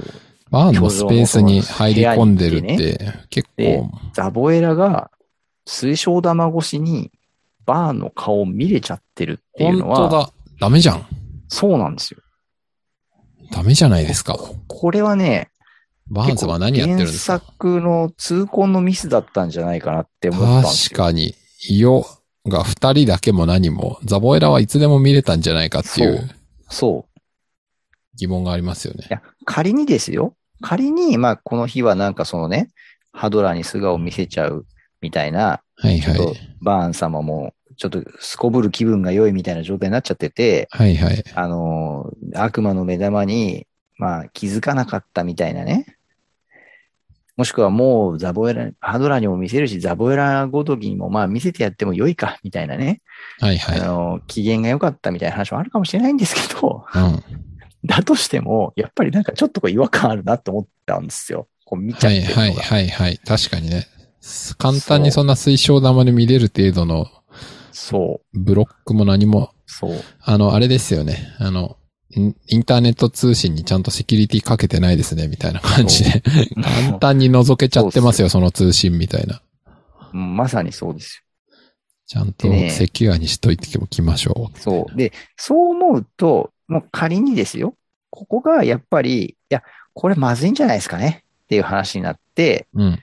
このシーンを、その悪魔の目玉を通じて覗いてるっていうザボエラじゃなく、それでもザボエラが、なんかその、この後ってやっぱザボエラは、そうですね自分の立場が危ういと感じたから、とか、はいはいなんとかその、手柄をこう認めてもらわないといけないから、そうですね。大暗殺ね、に自ら行くじゃないですか。出てきますね。そう。で、その自ら行くことは、こそこで魔法プラウスで台をとどめさそうとしたときに、そのヒムが現れるっていうところにうん。つながるんで、うん。ザボエラは絶対次行かなきゃいけないんですよ。うん。で、魔法プラウス打ってなんとかその仕留めようとしなきゃいけないんですよ。そうこれは変えないんですよ。それはもう絶対帰れないですよ。そう。ってなると、やっぱそのザボエラが何らかしらの場面で、このわしのことはどうでもええんかいみたいなことを、やっぱこう、思わせなきゃいけないんですよ。うん、うん。そうですでね。も、この通信に よって、そ見て、それに気づくことができないとなると、やっぱりあのバーンの間に行くけ、一緒に行くけど、自分は入れてもらえないとうん、うか、ん、そこでまあ立ち聞きして、まああれね、でも、すあの扉とバーンたちが話してる場所、だいぶ離れてると思うんで、うん立ち聞きして聞こえんのかみたいな話はあうるんですん。けうん、ど、それは思いました。そう。でもまあ仮にですよ、まあ聞こえてるような状況だとして、まあやっぱそこで聞いて、やっぱ自分がちょっとその立場がやべえなってなったことにはいはこ。いう気づけないと彼はこの後いけないんそですよう。ね。行動を起こせませんからね。そう。なので、やっぱ、悪魔の目玉通信はやめにしよう。まあ、その代わり、部屋の前まで一緒に行かせようう。ん。うんで、あのシーンでいきなり、ザボエラがいきなり一緒に歩いて部屋の前まで行くのって、やっぱおかしいんですよね。はいはい。なんか必然性がないんですよ。うん。急にそこに出てきちゃうと。はいはい。で、あそこに出てこさせるために、一個前に、やっぱその、わしの功績が素晴らしいんじゃっていうふうに彼うんうんうに、あの、神だと自分に言わせたことで、はいはい。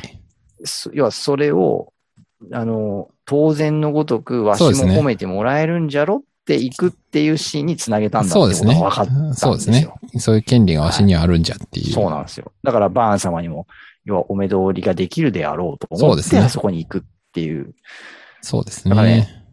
やっぱこう、ポイントだったのは、何よりもこの悪魔の目玉で 確かにね。見えちゃってたって、ここをなんとかしたかったんじゃないかなっていう。実はね、はい結構、その細かい、割と細かいポイントが、修正ポイントだったんじゃないかと。そうなんですよ。だからあんなになんかシーンを追加したりとかだね。から、神エラさんは、それがきっかけで生まれたと。そう、神エラさんね、豊永さんが繰り返し言ってますはけいど、はい。こわれしねは神じゃね。これね、僕結構当たってんじゃないかと思うんですよね。あー、の、なんか、一個気になったのは、ザボエラがドアに当てて盗み聞きした後、なんか、ポロって水晶玉がこぼれて、怒ってキックして割ってるんですけど、あの水晶玉何に使ってたんですかね。あれはね、僕が思ったのは、あの、彼のやっぱりもう、なんで必須アイテムだと思うんですよ、水晶玉は。で、あの、原作でも、あれ、水晶玉を、あの、蹴ってうを、ん。あ蹴っーてるんですよ、おね。怒って割ってますよ。はい。あの、で、蹴ってるんですよ、実際。うん。だからね、そこは原作準拠したんじゃないかなあっ、ていう。いや、そうなんですけど、は原作だと明確に悪魔の目玉映像の受像機としての水晶玉の意味があるけど、はい。今回のアニメだと、盗み聞きしてるんだから水晶玉いらなくないですかそこにはいらないんですけど、あの、やっぱその、彼の常にまあ持ち歩いてるアイテム的なものとして、水晶玉はあの場に持ってて、うーんで、やっぱその怒りの矛先、ぶつけ先として、あの水晶玉をこう、あれ、よく見ると、扉を蹴って水晶玉が落ちてくるんですよね、うんそこから。そうそで扉は当然ほら、頑丈だからう。うん。壊せないじゃないですか。うん。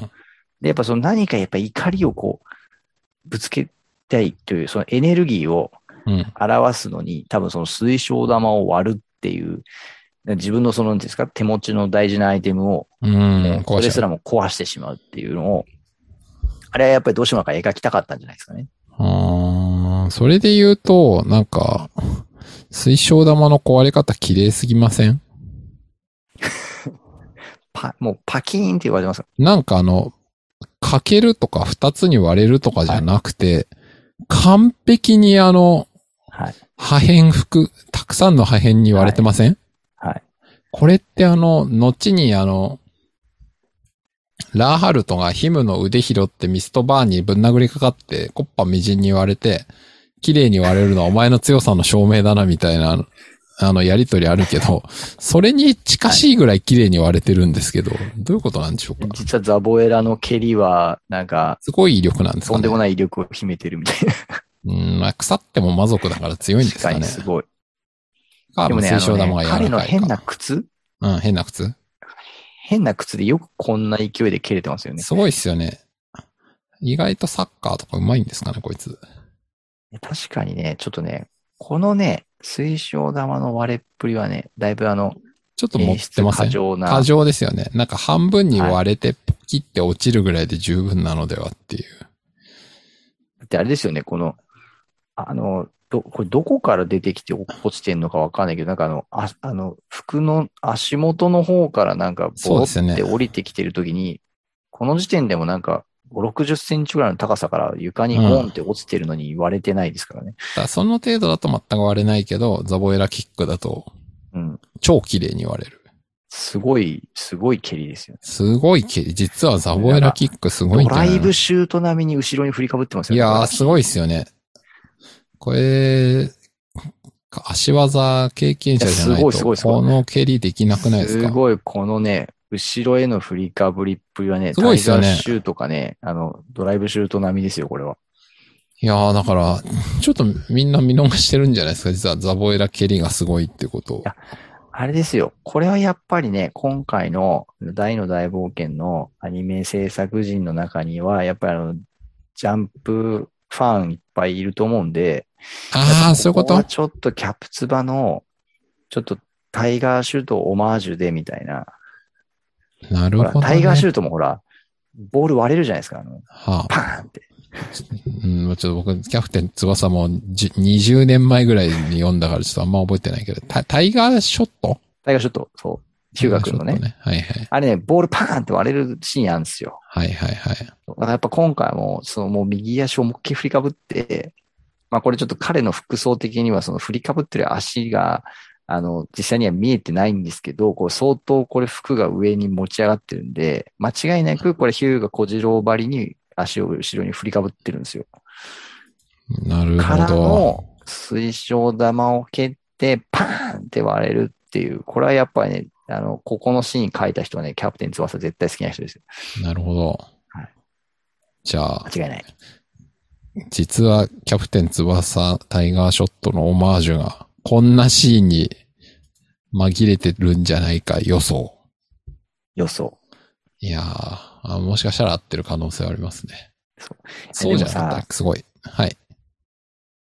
でもね、いや、今のさ、その話をしてても、ちょっと思ったんですけど、はい。その、やっぱだからその原作を、やっぱどう、その準拠し、はい。その、どこは直すかっていう、うここって、やっぱ相当議論されてると思いますよね。ん。うん。いや、めっちゃしてるんじゃないですか。ね。それこそさ、その今のこの話とかも、まあ先までちゃんと見て、うん。その、いや、ここは先々ここでこれは、こう、ちょっとおかしいから直しましょうってなった時に、いやでもこのシーン直す、なると、やっぱその前にこういうところがちゃんと出てこないと、うん。その話としてやっぱりこうちょっと成立しなくなるから、そうじでゃあすそね。の、ここを追加しましょうとか、ここを直しましょうとか、うん。でもそのやっぱ直す上で、まあそれがその違和感がないように、うんうん。直直すにはどこまでを入れるのかとか、どこまでを直すのかっていう、多分相当話し合われてるんじゃないかと思いますよね、これね。そうですね。確かに。いうん、やー、間違いないと思いまっす。てなってくると、だからさっきのあの、大の剣の持ち手アバンストラッシュ状態だったのは、うん。す、す、すり抜けちゃった。ってことですようね。ん。可能性を感じますね。うんはい。なんなんか、だから、まあ、そこに、その直す必然がなかったっていう。まあ、そうなんでしょうね。話の流れ的に。はい。綺麗に原作の話の流れそのものはハマってるから。もしくはええ本当に誰も気づかない、気づいてなかったかうね。ん。まあ、そうなんじゃないですかね。気づいてたら言うでしょう。うんはい。いやーザボエラ、ザボエラ先生、ちょっと、僕はね、あの、以前から言ってますけど、ザボエラ先生結構好きなんで、はいはい。あついにあの、マホプラウスが見れると思うと、ちょっと嬉しいですね。はいはい。楽しみにしたいですいね。やてか、そうですよね。ザボエラの、えー、はい。大、大技っていうかね、ザボエラ以切り札外的な。使いませんからね。はい。楽しみですね。そしてあとあの、大魔王バーンっていうテロップ、うん、テロップね。まさきさんが書いちょてっと面白かった、絵面が。あ、僕僕ね、それ恥ずかしながら、あの、気づいてなかったです。本当ですかあ全然まりあはいあまりにもスルッと出てきたからかな。なんか、言われて、えと思って、見直して、あ、本当だと思って、ちょっとね、びっくりしました。うん。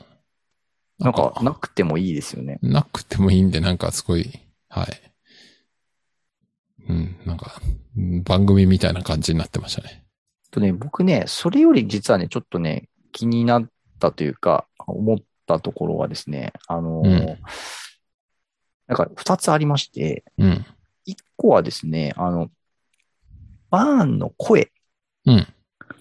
あのー今まで、こう、ずっと薄布にそうです隠ねれてたじゃないですか。はい、ではい。だいぶこう、こもった感じの声だったので、うん。あれは、なんかちょっとこう、いわゆるそのまだ本体を見せてないから、うん。ちょっとこう、声も、うん。まあ、いわゆるその、加工してるというか、はい、はい、はい。あんまりこうなんか、あの、聞き取りやすい声にあえてしてないのかなみたいなね。うん。ちょっとそんな風に思ってたんですよ。うん。本物の声を出してないのかなと思ってたんですよ。うん。でも、登場して、あ、もうあの声のままいないんだっていうのがまず最初思ったんですよ。はいはいはい。あの、もっとなんか、割とおじいちゃんの割には結構太い声じゃないですか。そうですね。印象としては。それだはある。うん。からもっとなんかおじいちゃんっぽい、その、うん。細めの声になるのかなみたいな。はいはい。を勝手に想像してたんで、うん。この声まんまだったんだっていうのがね、僕の第一印象うでした。ん、なるほどね。はいあ、それ気にならなかったですか、まあ。うん。いや、まあ、そこは、そんなにかな。うん。うーん。うんなんかね、うちの子供たちもね、なんか、あのじ、あのじじいにこの声みたいなことをなんか言ってて、 うん。はあの、出てくる前の、これまでの回のいは時い。からずっと言ってて、なんかイメージじゃないんだよね、みたいなこと言ってたんで、まあ、でもな、ジジイって言ってもな、別にこの携帯のバーンでも普通に台を圧倒できるレベルだからな。まあまあね。ジジイって言っても見た目のジジイではないぞっていう。十分戦闘力高いけどっていう。いやまあそれは間違いないですね。まあだから声が、まあね、あんまりこう。むしろあんまり弱々しくてもおかしいんではっていうう。んそれは確かにありますね。はい。でもこれ、いや、今、ふと思ったんですけど、あの、ミストバーンと、まあ、いわゆる本体と、肉体と合体した後の、うん。新バーンになった時の声どうなるんですかねうんやっぱ違う人がやるのか。変わるんですかねまあ、声優さんプロだから別に、この、なんですかね、年のいった声と若い声両方できんのかもしれないっすね。まあでも、肉体そのものがもし、別という過程だったら、まあ、うん。違う声優さんでもいいのかも。まあ、あと、その、あれですよね、その、えっ、と、ミストバーンが、あ、これそうをね。外して、そうね。その、どう確かいにう声で喋るか確かに、衣取ったミストバーンの声と、す最後の新バーンの声が同じだったら、まあそれは自然ですよね。だって肉体がそっちなんだもんっていう。あ、それはあり得るな。確かに。逆に言うと、あの、に、うんと、衣を脱いだ後に、今のミストバーンの人の確かに声だとおかしくなっちゃいま確すよね。かにおかしいですね。確かに。でもさ、いや、そうなるな。今、ふと思ったんですけど、でも、凍れる時の秘宝でこう止まってるから、うん。バーンの声では喋れちゃいけないのか。あ、そうか。生体動かない的な。そうそうそうそう。あ、っていうか、すんん謎だな。そう考えると、うん。今、その、黒い衣取り付いてる状態のミストバーンの声と、うん。あの、あれか、新バーンに、新バーンじゃないや。衣外した時のバーンの声は一緒じゃなきゃダメか、逆に言うと。だっていずれにしてもミストバーンじゃない、ミストがうん。喋ってることには変わりがないわけだから。まあだからその肉体を使ってるか、彼のガス生命体の状態でこうしいるかそうですね。ではあるけど、まあミストが喋ってることには変わりないはずうん、そうですね。じゃあやっぱそうなってくると、まるで違う3人目の人っていう可能性もゼロじゃない。あ。るか。ありますね。あー新バーン。これちょっと僕はそのね、バーンの声は、あの、あ、このままなんだなと思ったんで、ちょっとそこはね、一、個ね、気になったところ。もう一個ね、なるほどね僕ね、気になったのはね、うんうんあの、祈願ですね。うん。あの、漫画原作を読んでた時って、ロはいーバーンの、その、冠のところに、こうう、ん。丸い、こう、まあ、いわゆる祈願が、こう、うん見えてるとこって、なんか、冠の、あの、いわゆる宝玉的なものなのかなって僕ちょっとずっと思ってたんですよ。うんで、あの、後々になって、その祈願っていう存在が明らかにされて、うん。見返してたときに、あ、ローバーンのここの額の、ここは冠の宝玉じゃなくて、祈願だったのかっていうことにね、すごはいい後はい々になって僕気づいたんですよ。はい。で、今回やっぱあのアニメで見てたときに、うんあの、いわゆるそのバーンの通常の両目とはいはい。祈願の目と、そのうん同じ瞳の色でそうで描すかれね。てたんで、あ、そうですね。これはもう目って明らかにわかるなってう思ん。う。思いますよね。だからこう、なんか、ローバーンに祈願があるうん。あんだなって、なんかすごい改めてちょっと再認識したあんですよ。ー、まあ、魔力の源ですからね。うん。ローバーンの方にないと問題があると思いますけど。あのーそれこそだから今言ってたミストバーンが、まあ持ってるその、まあ、バーンの本体的なうん。ものには祈願がないじゃないですか。まあ本体っていうか、あの、若さとえい、あ、若さ違のう違う違う違う、若さ体力と、なんだっけ、肉体かの強さの方ね。うん。今、ないじゃないですか。ないです。だからやっぱりね、この間言ってたけど、祈願、邪眼説、あの、 比叡の邪眼みたいにっああ、移植してきた説。て、その、要はその祈願のやっぱり力で、その自分の肉体を分、分割させるみたいなね。うーん、なるほどね。なんかとんでもないことをやっぱりやってんじゃねえかなっていうのをちょっと改めて今回ね。確かに、今、バーンのドアップの顔を見てるけど、祈願を目だと思ってみると結構怖いな。そうなんですよ。結構怖いぞ、このおじさん。で、しかもさ、このね、冠が、やっぱなんかその、すごいよ、今、今、今改めてよく見ると、なんかその、ものすごいこの祈願を中心とした作りになってる冠。。そうですすね。確かにね。っていうか、祈願大事なとこなんだから隠さなくていいのとかね。本来はね。疑問ありますよね。兜の意味をなしてないぞ、これっていう。そう。うん。いや、だから僕完全にこれ目じゃないと思ってて、原作読んでた当時、はいはい。あの、宝玉だと思ってたんですよ。はいはい。冠の真ん中にある。はいはいはい。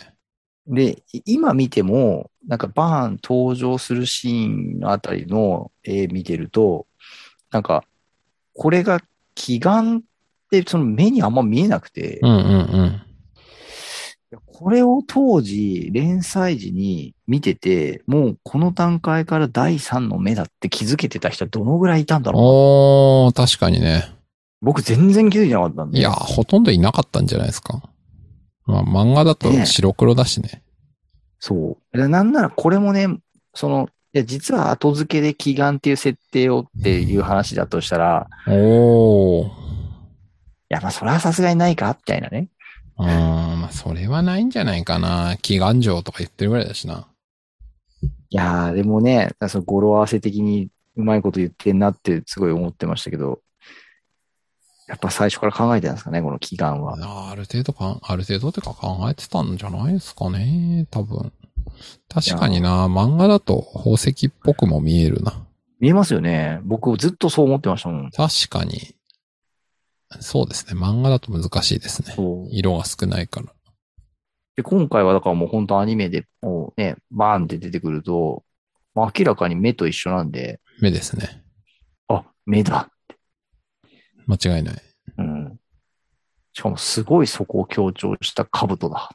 ですね。弱点丸だし。そう、これすごいね、今回パッて見たときに、ま、まあ、やっぱ真っ先に目に飛び込んできましたね、これ。うん。確かに。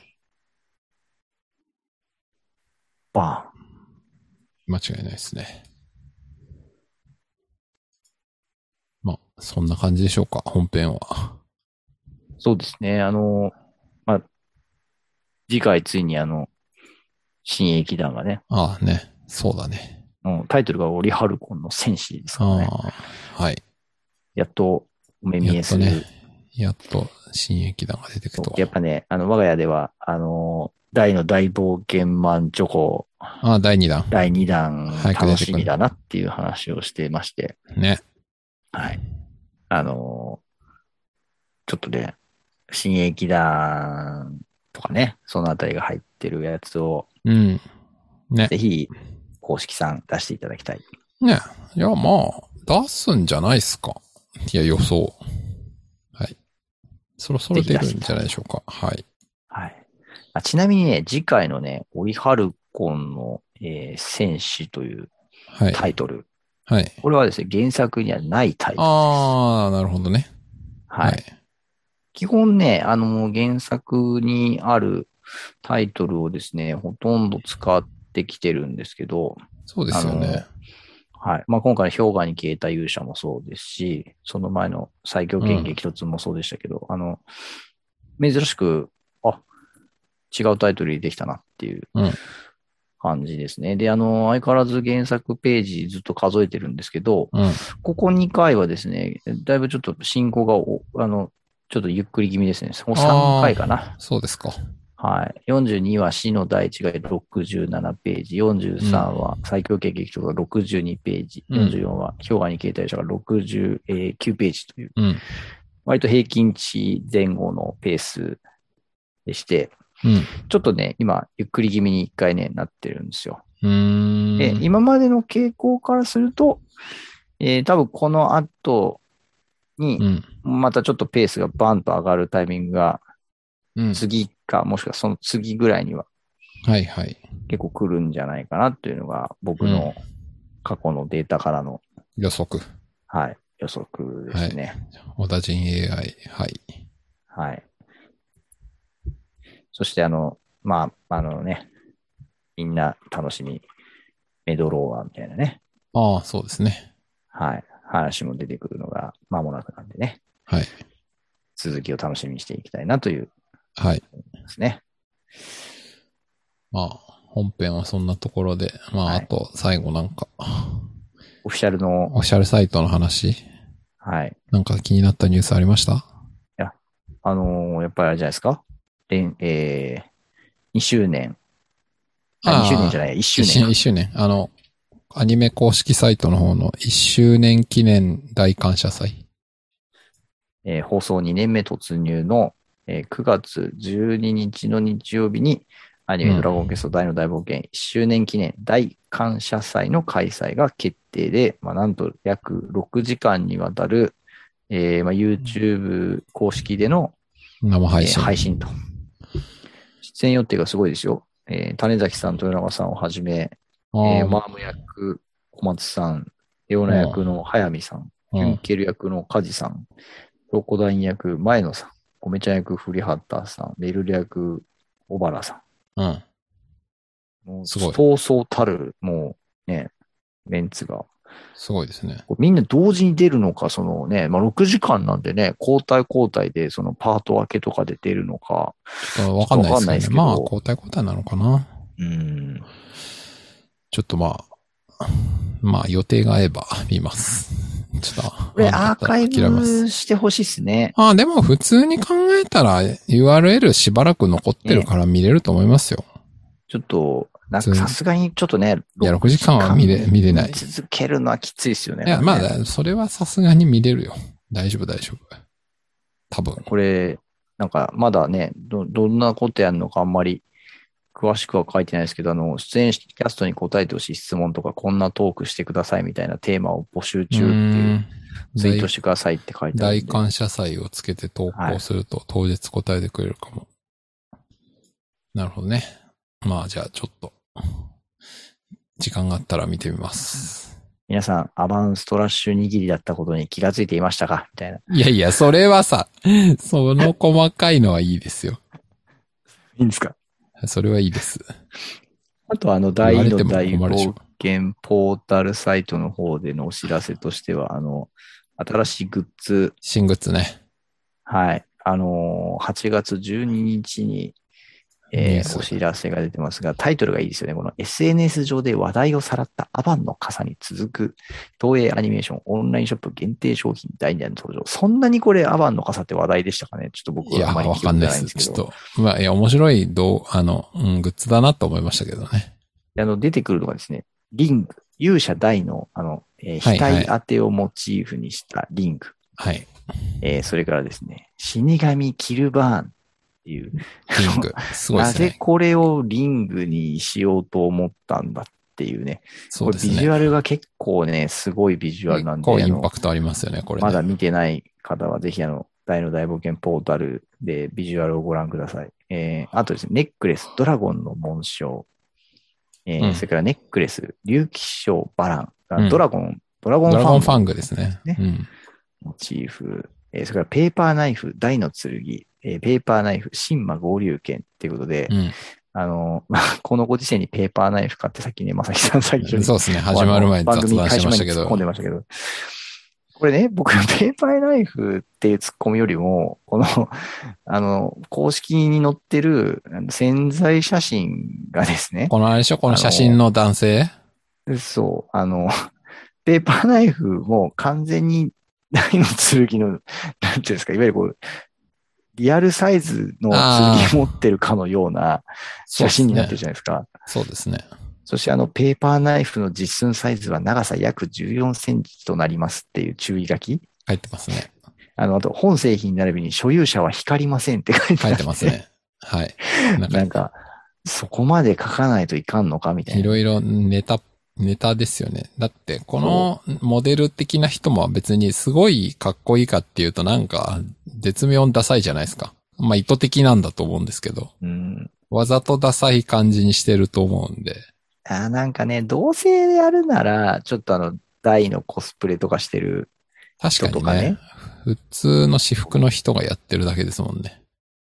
ちょっとね、やってほしかったな、みたいななん気かはし、ましたね。どこ、どこを狙ってるのかよくわかんないですよね。うなんか、すごいかっこいいグッズだから買ってくれっていうよりは、なんかネタグッズだから面白いだろっていうアバンの傘に続くって書いてあるから。あとさ、これね、ちょっと冷静に今見て思ったんですけど、うんその、完全にこれ、まあ、いわゆる、ちょっとまあ言い方ですけど、おおっさんですよね、このモデルさんね。もう、うん、まあ、イケメンって感じじゃないっすね。そこそこな年齢の方じゃないですか。はい、はい。だからやっぱこう、グッズがそもそも、やっぱり我々世代向けのグッズですよね、これね。ああ、やっぱおじさんホイホイですかね。ね値段もね、いいお値段。だいたい1個ですから8000円ぐらいします7、から、ね。 8000円ぐらいの。死神キルバーンのリング9900円ですよ。うん、まあまあしますね。いや、ちょっとびっくりする金額感だなと思って見てたんですけど、ちょっと子供たちから欲しいって言われないように、このページはちょっともう見せないようにしておこうと思って。言わないと思いますけどね。安心していいと思いますよ。いや、でもさ、ちょっとこのペーパーナイフ、いや、僕ちょっと新馬合流券のペーパーナイフ欲しいなって思っちゃいましたけどね。うん、まあ、かっこはいいですけど、この結構造形頑張ったなって感じしますけそど。うそうそう。でもな、ペーパーナイフだからな。そう、今い更らるないかんな。だよな。いやー、2021年にペーパーナイフはいらないな。ちょっとでもこの大の剣と新馬合流券、ちょっとでも、いちょっと、ちょっと欲しいなって僕思っちゃいました。うん。まあ、誰か、お金のある人が買って、僕に見せてほしい。いや、これさ、今回、 今回発表されたグッズさ、はい。全部買ったらさ、だってうん5万ぐらいしますよね。こ5、れ6万ですね。ね。やっぱおじさんホイホイなんだな。そうですね。しかも予約販売だし。ね。いやー、なんか、そう思うと、なんか、なんか考えちゃいますね。なんかねうん。まあ、大事なんですよ。グッズ、グッズが売れないと、まあね、やってらんないんですよ。それはその通り。と、あれですかねそうなん、だ公式さん。いや、もうグッズはもうやめましょう。買う、買わないから。はい。 まあ、買わないかどうかわかんないけど、はい。あ、あれですね。まだ可能性があるんですね。いや、まあ、あんまないけど、はい。あとあれでしたね、あの、えー大好き TV にも出てましたけど、あーエンディングを歌っている、あの、1020さん。 10 2 0。ね。僕、今回、ようやく初めて読み方が分かった。あの、本人たちもあの、あの、なんていうか、ローマ数字の使い方間違ってるって、あの、は言いってまはいすけど、はい。バンドはいもはいはい。あの、でも今回あの、大好き TV の方のインタビュー聞いてて、やっぱなんか、あすごくこう、原作を、そうですねち。ゃんと、まあ、ちゃんとっていうか、まあ、読んでるというか、まあ、ファンで。まあ、普通にファンですよね。うん、あのーそういうオファーに対しても、すごいいろいろ考えて、あの、作られていたんだな、みたいなことを聞いて思いましたね。やっぱね、あの、最初に歌詞出た時から、あーいろんなところで大の大僕に引っ掛けてんだなって思ってたけど、まあ実際そうだったっていうことがね。うん、特になんかあの、アバンの書の、はいはいはい。なんか、あー内容に結構こう重ねてるところが、みたいな話を、あの、斎藤 V さんが掘り出してましたね。ね、あれはね、お斎藤 V やるじゃんってちょっと思いましたね。うん、 斎藤 V やるじゃんってどっからう目線なのかよくわかりませんけどい。なんか若干、あの、斎藤 V さん、毎回あの、出てくるけど、あの、ちょっと最近ほら、あの、も、もともとメインで MC やってたけど、あー最近はたそうっだすグねッズ紹介する人になってるじゃないですか。まあ、だいぶ、はい、グッズ紹介キャラになりましたね。そう。だからなんかちょっとね、最近あの、うん大好き TV における斎藤 V の、そのなんか、存在感が下がっ役どてた。こうんろが、そうそうそう、ちょっとね、あの、なんかだいぶ下がってましたね。大ファン、大のファンっていう立ち位置、だいぶなくなってたんで、そうですね。グッズの人になってましたね。そう、ちょっとね、お、お前やるやんってちょっとね、思ってしまいましたね。うん。な誰目線なんだみたいな話はありますけ ど、うん。まあ、いいんじゃないでしょうか。そして相変わらずあの豊永さんたちがね、あの、もうなんか炸裂していて、そうですね。大好き TV がどんどん自由になってきますね。本当ですね。あの、なんか、種崎さんが前、前回のエンディングがすごいこう、不安でどう編集されるのかっていうところも、なんかは完いはい全にノーカットで出してましたみたいなそうですね。コメントが、あの、テロップ出てましたけど、うん。もうなんか、だだいぶ遊んでますよね、このね、うん。大好き TV の制作陣もね。うん。いや、素晴らしいですね、この、なんか、YouTube ならではっていうところなのかなとはもう思うんですけど、うんうんうん。まあ確かにね。これね、民放地上波とかなかなかできないじゃないですか。ね、多分ああいうやつは YouTube だと。ね、尺も自由だしね。そうそうそう。これはね、やっぱすごい、あの、なんて言うんでしょうね。この時代だからこそうん。できる番組だなと思って。最近僕結構ね、大好き TV ね、もうあの、欠かさず見見て、うん僕、ちょいちょい忘れてるんですけど、まあまあ。はい。いや、なんかいろんな形で、大の大冒険をね、楽しめる時代でよかったなと。いやー、間違いないですね。はいまあ、僕らのこのコンテンツもね、あの、楽しんでいただける、あの、リスナーの皆さんがね、あのわずかでもいる限り、そうですね。まあ、いなくなってもやりますけど、 まあ、はい。勝手に好き勝手やりますけど。まあね。だからこのね、であの、キャスターレディオもまあ、や、多分ね、約あと1年ですからね。はい。い約やあと1年。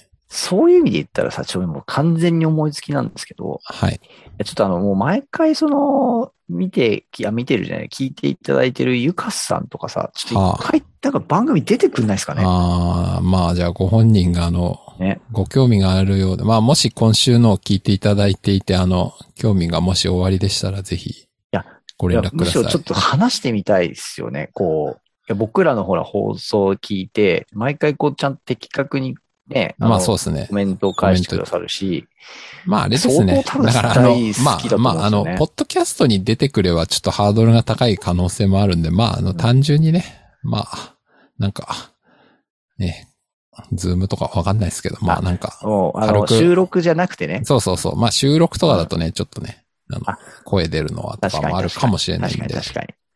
はい。まあまあもしかしたらね、そういう感じでお話できるといいかもしれないので。ままああまあいいっ、すね。まあじゃあ、あのオ、フ会 オンラインオフ会。オンラインを、ややこしいな。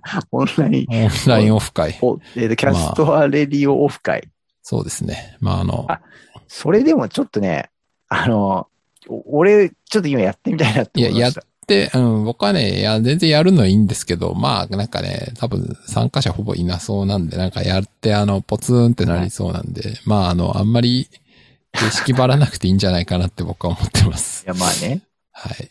まあ、あ確かにねの、ということで、もし、あの、いや、出るとかじゃなくても、なんかまあ、はい。我々と会話することに興味がある方がいらっしゃいましたら、ツイッター等でご連絡ください。